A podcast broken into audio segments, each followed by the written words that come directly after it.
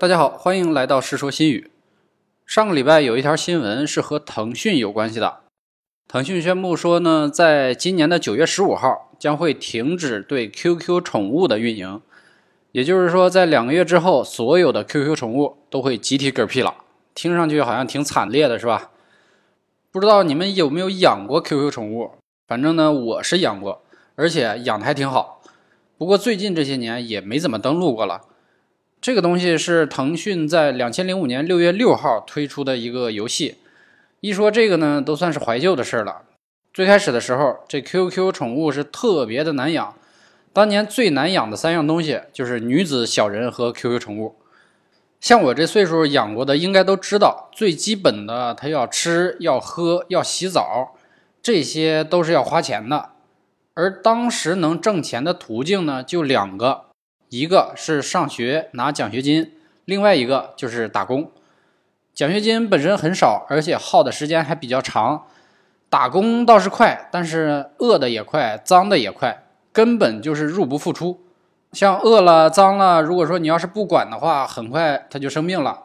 生病了要是不治，还会死。很多人呢就看不过去，没办法，就只能是花钱。这回花钱可就是真金白银的人民币了。除了少充一点钱续续命以外呢，有钱的就不一样了。腾讯有个专门针对 QQ 宠物的会员，叫粉钻。当年腾讯的各种钻也是给他们赚了不少钱，像什么空间的黄钻呐，什么 QQ 秀的红钻啊，还有 QQ 游戏的蓝钻啊，一大堆各种颜色的。当年要是有个粉钻的 QQ 宠物，那都是土豪。像我们这些穷人还在靠打工续命的时候。他们就已经可以每天去领各种的吃喝用品了。后来因为打工实在是活不下去了，生病没钱治，就只能是不再登录了，让他们自生自灭。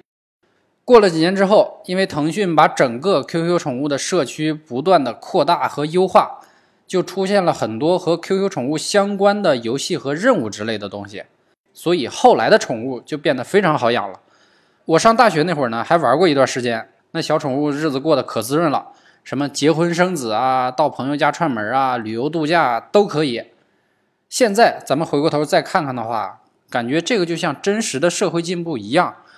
曾经吃不饱饭的人太多了，饿都能饿死很多。现在进步了，在这种情况下，只要是稍稍努点力，活下去基本上是没啥问题的。要是再多努努力，没准也能过上土豪那样的生活。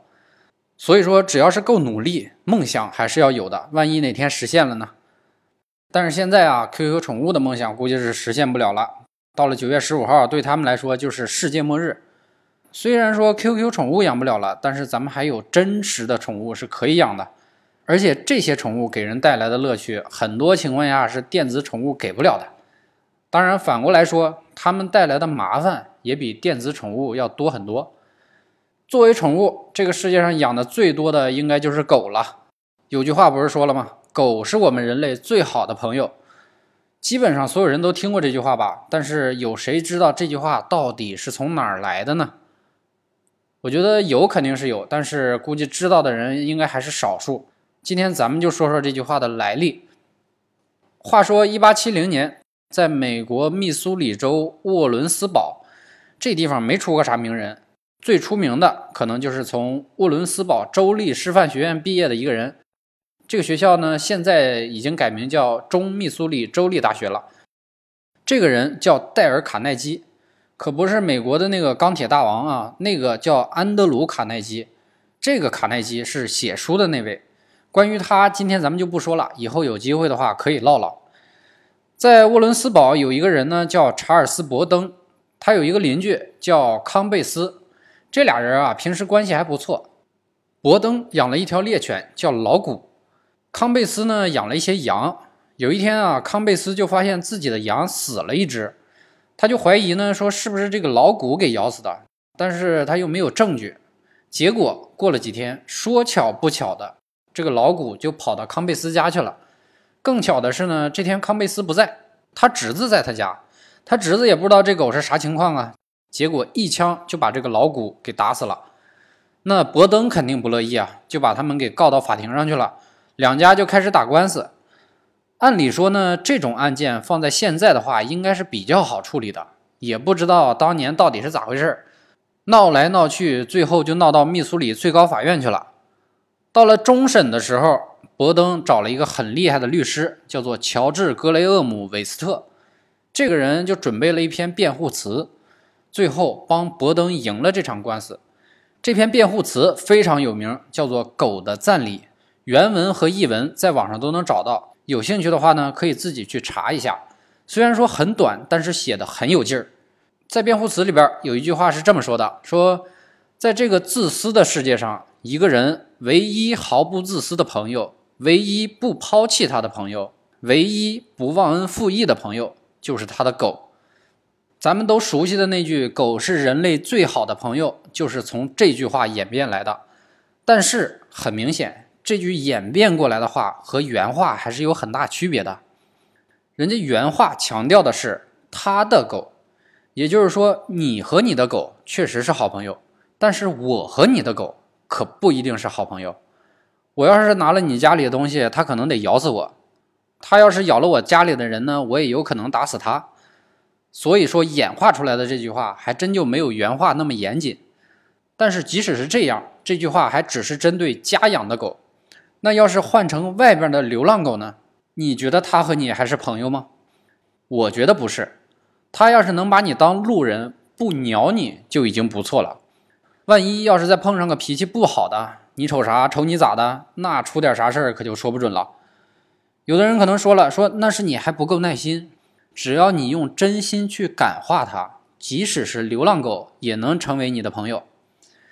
这个啊，其实就和对人是一个道理。有的人你能感化，有的人你都快化成灰了，他该啥样还啥样。所以，即便是狗，咱们也得是区别对待，不能说你家大门常打开，啥狗都能进得来。除了狗以外，很多人还把那句话又进一步的演变了，说动物是人类最好的朋友。对于这种话，我就特别想上去跟他抬杠。其实抬杠这种事儿啊，和讲道理是差不多的，但是它有个好处：和谐科学的抬杠比讲道理更容易让人记住，而且抬杠啊能让气氛更欢乐。就拿“动物是人类最好的朋友”这句话来说，你可以说它好，你可以说它重要。但是你不能这么随便的就把朋友的这个头衔给他们安上。有一个定律叫幺五零定律，它还有另一个名字叫做邓巴数字。这个定律呢是牛津大学人类学家邓巴提出来的。他说，以人类的智力，这一辈子能保持稳定的社交人数只能维持在一百五十个左右。